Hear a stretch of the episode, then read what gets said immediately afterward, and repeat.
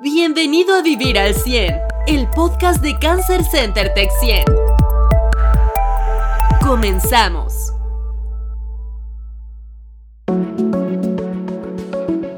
Hola, ¿cómo están? Soy el doctor Juan Manuel Fraga y eh, este es el podcast Vivir al 100. Es un podcast de Cancer Center Tech 100 dirigido a pacientes con cáncer y a sus familias. El día de hoy eh, vamos a hablar de pediatría y cáncer y para esto tengo un súper invitado al que voy a presentar en unos minutos. Eh, pero antes de arrancar, les recuerdo nuestras redes sociales, cancercentertech100.com en nuestra página web. En redes sociales nos encuentran como Cancer Center Tech 100, ya sea en YouTube, Instagram y Facebook. Tenemos un bot en WhatsApp para comunicarse con nosotros. El teléfono es más 52 442 670-0350 y nuestro teléfono en la ciudad de Querétaro, en México, es el 442-215-0775. El capítulo pasado hablamos del rol de la cirugía y el cáncer con el doctor Pedro Matabuena, se los recomiendo muchísimo, escúchenos por favor. Y eh, bueno, vamos a platicar eh, hoy sobre pediatría y cáncer, pero antes de pasar al tema central del podcast de hoy, quería invitarlos a ver nuestro blog eh, donde van a encontrar un tema que se llama bienestar emocional durante el brote de COVID-19. Realmente se los recomiendo a todos ustedes. Ya llevamos en México casi 60 días de cuarentena. Algunos de nosotros este, pues no hemos salido casi para nada y em, obviamente esto tiene consecuencias emocionales y en este blog pues les damos algunos pequeños tips eh, recomendado por organizaciones internacionales de cómo mantener la salud emocional. Se los recomiendo muchísimo y de todos modos quienes son pacientes nuestros ya saben que pueden tener acceso a nuestros servicios de psicología en línea. Esto es Vivir al 100, el podcast de Cancer Center Tech 100. Muchas gracias. Voy a dar la bienvenida al doctor Alberto Atristain, José Alberto Atristain. Él es pediatra del Hospital Infantil de México, donde también, eh, perdón, él es pediatra del Hospital Privado eh, Infantil en México y es oncólogo, oncólogo pediatra del Hospital Infantil de México Federico Gómez. Y después todavía se aventó la residencia en cirugía en el Hospital Infantil de Toluca del IMIEM. Eh, este, Beto, como le digo yo, es eh, oncólogo pediatra del equipo de Cancer Center 100 y también funge como cirujano oncólogo y como, perdón, como cirujano pediatra y como oncólogo pediatra en el Hospital del Niño y la Mujer en la ciudad de Querétaro. Beto, bienvenido, ¿cómo estás? Bien, gracias, buen día. Oye, pues te platico un poco del podcast porque es la primera vez que nos acompañas. Es un podcast dirigido a eh, pacientes con cáncer y sus familias, un poco para que conozcan la perspectiva general sobre el cáncer y obviamente eh, pues vamos eh, escogiendo los temas basándonos en comentarios que nos hacen en nuestras redes sociales, contactos que nos van haciendo y preguntas. Y un tema súper relevante del que no hemos hablado todavía en este podcast es de el, cáncer en, las etapas pediátricas, ¿no? Entonces, eh, quería empezar a platicar con eso de ese tema para quien nos está escuchando, en palabras comunes, ¿qué, qué es el cáncer en la pediatría o a qué corresponde hablar de cáncer pediátrico? Bueno, para fines prácticos, este, quisiera yo hacer un comentario, antes que nada. Eh, el hecho de que alguna persona o que algún familiar reciba la, la noticia de que digan es que tiene cáncer, no es igual a muerte.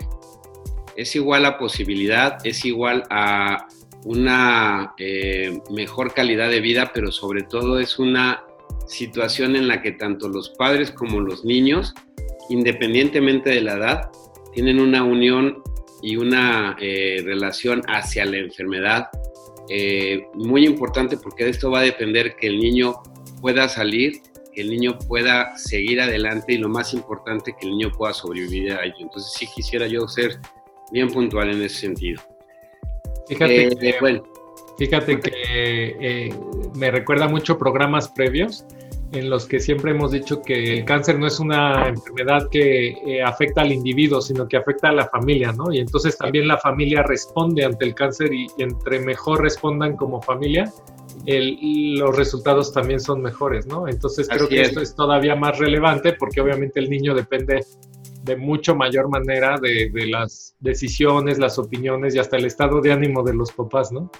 Sí, no, totalmente. Es una, una situación en la que el niño la sufre, pero para fines prácticos los papás son quien lo llevan y pues muchas veces como eh, yo les comento y quiero pensar que también muchas de las personas en cáncer gente dicen lo mismo, es yo me preocupo, yo hago todo lo que tenga que ser y usted ocúpese porque el niño esté bien, porque ustedes estén bien y porque todo el, entorno familiar se encuentre este, de la mejor manera.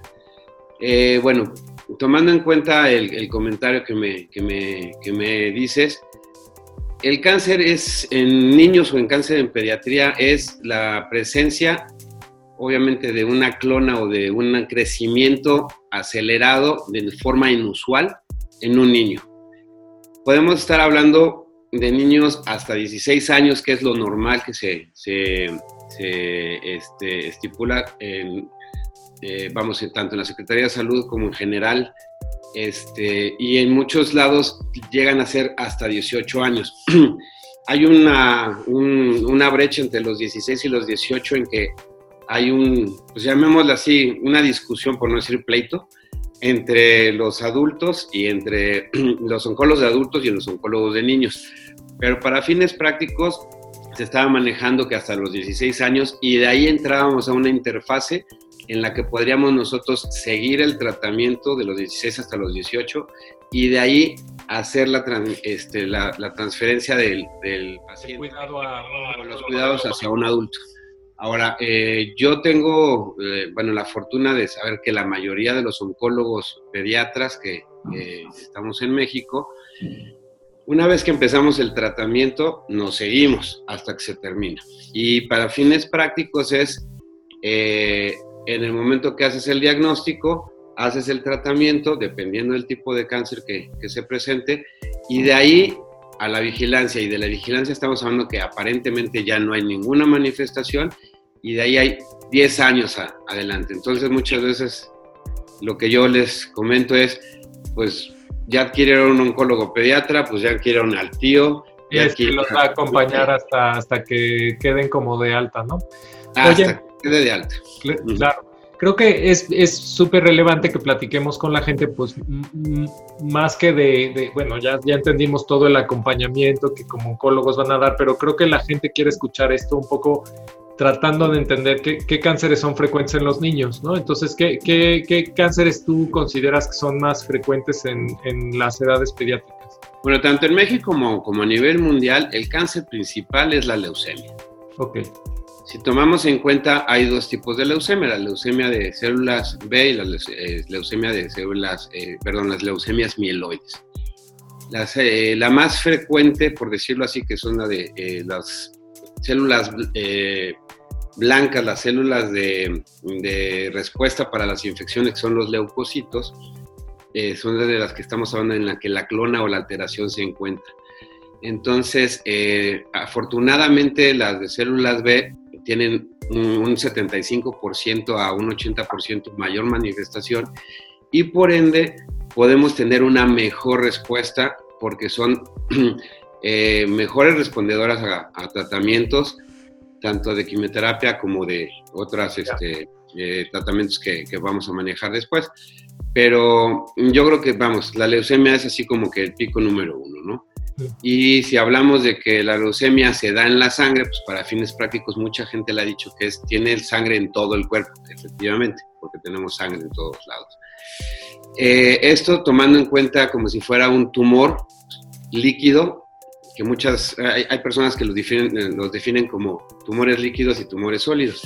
En el caso de los tumores este, sólidos, el principal eh, cáncer que se tiene es el, cáncer que se tiene a nivel del sistema nervioso central. Entonces, cualquier tumor que tengamos en, en, el cerebro o inclusive la médula espinal, pues esa va a ser la, la, la, primera causa. Y ya de ahí ya podemos tomar en cuenta que pues, la segunda causa puede ser los linfomas, este, tumores en el, en, el, en el hígado como el hepatoblastoma, sarcomos que es en el músculo, en el hueso que es el osteosarcoma y bueno, también el tumor de Wims o el tumor de riñón y este, pues van varias variantes, ¿no? Pero principalmente son esos dos, leucemia y, y, estos, y estos sólidos que mencionas. Sí, el retinoblastoma yo también había escuchado que es importante en la edad pediátrica, ¿no? Bueno, en los recién nacidos. De hecho, el retinoblastoma es muy difícil que se presente en edad adulta. Exacto. Porque eh, todas las diferencias o los eh, golpes que, que, la teoría del retinoblastoma menciona se dan principalmente en los primeros dos años de vida. Ya, entonces es donde realmente llegamos a encontrar este, este tumor. Oye, pero como papás, ¿cómo, ¿cuándo deben de sospechar que su hijo tiene cáncer? O sea, porque eso es una de las cosas que preguntan más las familias, ¿no? O sea, ¿cómo sé que mi hijo puede estar teniendo cáncer? Bueno, primero que nada, eh, hay que tomar en cuenta si los niños tienen fiebre sin una causa aparente, si los niños están pálidos o están completamente desganados, no existe un solo niño que no sea latoso. Yo muchas veces lo digo en las pláticas y tal cual es. El niño que no da lata, el niño que no está jugando, el niño que no está, este, yo les digo muchas veces whining, que está muele muele y muele muele. Ese niño tiene algo. ¿sí? Entonces, eso hay que checarlo. Este, en un momento dado que diga papá, mamá, estoy muy cansado, este, se queda a dormir todo el tiempo, que en los sitios de presión llámales los pies, las, este, las pompas, muchas veces las rodillas, si llegan a tener alguna eh, presión sobre los codemas y hay pequeños puntitos o hematomas o presencia de... Hematomas te refieres como a moretones, ¿no? Moretones, exactamente.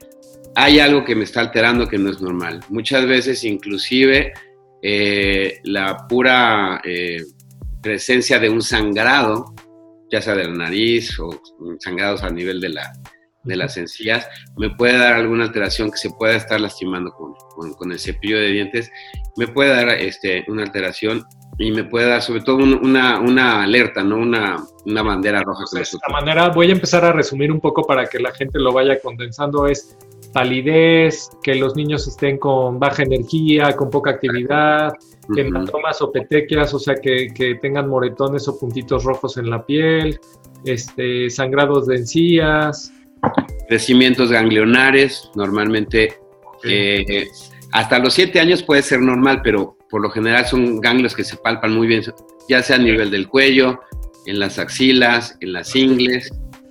Oye, y, y, obviamente tanto la fiebre como los crecimientos ganglionares que no se asocian a una infección. O sea, el doctor ya les diría, ah, pues si es una infección o no. O sea, Moraleja, todo niño con ganglios inflamados y fiebre debe de ver al médico para descartar infección y si no es infección, una de las posibilidades es cáncer. Ahora, por decir también algo muy importante en el caso de los tumores cerebrales, normalmente este, el, el niño cambia de actitud o cambia de, de ser un niño tranquilo a ser un niño muy agresivo o de muy agresivo a ser muy tranquilo. Eh, son niños que se despiertan en la noche sin una causa aparente, con un dolor muy fuerte de, cabeza, una cefalea muy, muy, importante. Y esto nos puede hacer pensar que hay algo que está este, dándonos lata a nivel del sistema nervioso central. Entonces también hay que estudiarlo. Como dices tú, moraleja, si el niño tiene algo que no es normal que nosotros hayamos visto, obviamente al médico. Y la otra, curiosamente, es no nada más los crecimientos ganglionares. Si se llega a detectar ya sea una mm, mm, alteración si se llega a detectar, si se llega a detectar este, un eh, crecimiento ya sea a nivel del abdomen, crecimiento a nivel de los brazos, dolores, este, muchas veces inclusive fracturas, este, que no son normales, que el niño está corriendo y, normalmente y se cae, hay algo. Una fractura que sea sin una causa aparente. Una causa, este, o, un accidente, una lesión este, La presencia de masas, de dolores articulares o en huesos, de, de, de, fracturas que se presenten sin una causa aparente, también pueden sugerir ciertos tumores. Entonces, los papás deben de estar alerta, digamos, lo que leo de lo que comenta son como signos que darían normalmente en enfermedad sin que el niño tenga una enfermedad aparente o una, lesión grave o algo y algo de consecuencia mayor sucede. Exacto. Este, dolor de cabeza, vómito, ganglios inflamados sin infección, fiebre sin infección, este, palidez que hablas de anemia, ¿no? Este, Así es. Fracturas que suceden sin causa aparente, este, me acuerdo muy bien que me mencionaban en mis clases de pediatría verles el ojo blanco cuando son bebitos y que eso refleja la presencia del retinoblasto. hay veces que no le puedes tomar a todos los niños este foto, ¿no? Como para ver tiene el ojo blanco, tiene el ojo este rojo, ¿no? O el ojo de gato que le llaman muchas veces, ¿no? Pero bueno, todos estos signos llaman la atención. Oye, eh, y, y, qué diferencia hay en el tratamiento de eh, eh, un adulto y un niño? O sea, entiendo que pues, son diferentes tipos de cáncer para empezar, pero ¿qué consideraciones particulares tienen los pediatras al tratar a un niño con cáncer que no se, que no se tendrían en un adulto? Bueno, mira, hay una, una regla que aparece en uno de los libros de onco de adultos que dice que el, cáncer, hablando específicamente de las leucemias, es inversamente proporcional a la edad. Entonces, partiendo de esta base, el porcentaje de curación en un niño, hablando específicamente de leucemia, que es tratado a tiempo, que es diagnosticado en su momento, es muy alto. Inclusive hay países en los que ya tenemos una este, eh, tasa de, curación por arriba del 98%. Entonces, eso es prácticamente ya estás, este, tienes este problema y se cura, ¿no? Este, vamos a tomar en cuenta que el niño no es igual al adulto, primero que nada. Lógicamente, al adulto le da, por ejemplo, un ejemplo, le da cáncer de pulmón. Al niño no le da el cáncer de pulmón que le da al adulto, es un tipo de, cáncer completamente diferente. Y la otra es que de alguna manera el niño tiene una respuesta mucho más, este, eh, llamémoslo así, más eh, acertado, fácil para el tratamiento. Más noble, digamos. Más noble, exactamente, esa es la palabra, más noble. Y podemos tener este, esa, esa, esa respuesta, ¿no? La otra es que yo lo puedo decir en, cuestión personal, el niño, si tú le dices las cosas, responde, está contigo, es muy difícil que se salga del tratamiento, obviamente sin tomar en cuenta muchas de las consideraciones este, que se encuentran afuera, este, pero el niño siempre es el que está, está contigo, ¿no? Es un, luchador mucho más, este... Es buen paciente. Es muy buen paciente, es muy buen paciente a, diferencia de, del adulto no rompen las reglas tan seguido, ¿no? Dices. Pues digamos que no, no los dejamos o por lo menos nos entienden más y muchas veces inclusive ellos son los que nos hacen ver eh, las situaciones a nosotros para poder seguir adelante. ¿no? Eso yo creo que es estado una experiencia atender niños como que ves este, mucha sabiduría en ellos. ¿no? Totalmente. Ellos son nuestros maestros, eso es un hecho. Oye, Beto, pues se nos está acabando el tiempo, eh, pero me gustaría preguntar si quieres algo más que agregar para que nuestra audiencia sepa. Seguramente tendremos futuros programas. Este, muchas veces después de escuchar los podcasts nos piden a, invitados otra vez y así. Entonces yo pues dejo la puerta abierta a otra invitación si estás de acuerdo. con mucho gusto. no sé si quieras agregar eh, eh, algo más eh, antes de despedirnos. Sí, nada más decir que los tratamientos en la mayoría de los casos del, del cáncer, de entrada no son, este, no son fáciles porque llevan un tiempo. Y eso es algo que debe entender tanto la familia, principalmente los papás. Este, el niño lo entiende muy bien. Son tratamientos que son eh, intravenosos o muchas veces inclusive incluyen radiaciones. Este, son tratamientos que van a hacer que al niño muchas veces se les caiga el pelo, que el niño se sienta mal, que el niño inclusive, como decías tú, pueda vomitar o pueda tener ciertas situaciones. Pero lo más importante es que si se empieza un tratamiento se siga y de acuerdo a lo que el oncólogo o la persona que lo está manejando lo, lo, tenga, ¿no? Este, una, dos, como decíamos al principio, ya una vez que tienes ya este, el diagnóstico, es empieza ahorita y hasta que terminemos, no es que quiero ver otras opciones, porque realmente lo que estamos haciendo es poner en riesgo la vida del niño. Este, suspender un tratamiento semanal muchas veces no es tan, tan fácil. Es, como un tema de constancia más que de andar por un lado y por otro. De constancia y de conciencia. Ya. Yo, ¿sí? Estar muy presentes en, exacto. Eh, y sobre todo yo que quisiera reiterar lo que tú me decías. Es una enfermedad que no es del niño, no es una enfermedad familiar, es prácticamente toda la sociedad y también inclusive me gustaría hacer el comentario de que tanto en las escuelas como en el, en el medio ámbito donde vive el niño, también entiendan que es un niño diferente, sí, es un niño normal, pero que tiene una, situación diferente, entonces que también puedan ser un poquito más flexibles en el hecho de poder, estar, eh, poder apoyar tanto a la familia y, al niño.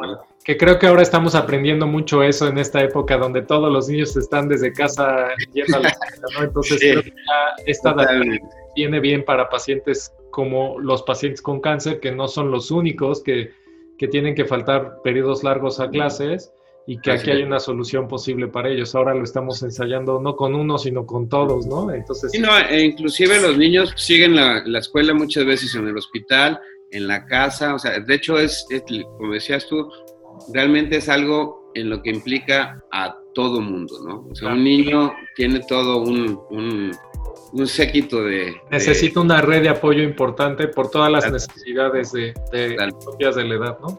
Así es. Oye, Beto, pues qué interesante. Creo que de, ahí viene mucho cuando hablemos de calidad de vida en el niño. Yo creo que viene toda esta red de apoyo que se requiere, de escolar, de aprendizaje, de la familia, de todo esto. Y a lo mejor da pie a otro programa, ¿no?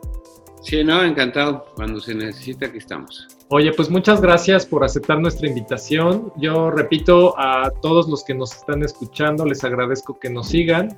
Los invito a nuestro próximo programa donde vamos a hablar de actualidades sobre cáncer de mama y les repito nuestros eh, puntos de contacto. El teléfono en Querétaro, en México, es el 442-215-0775. Correo electrónico, contacto arroba cancercentertexien.com. Nuestra página web, cancercentertexien.com. En todas nuestras redes sociales, Facebook, Instagram y YouTube, nos encuentran como Cancer Center Texien.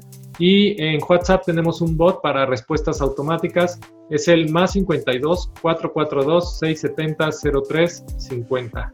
Este Beto, muchas gracias. Eh, gracias a todos por escucharnos y nos vemos en el próximo episodio de eh, Vivir al 100.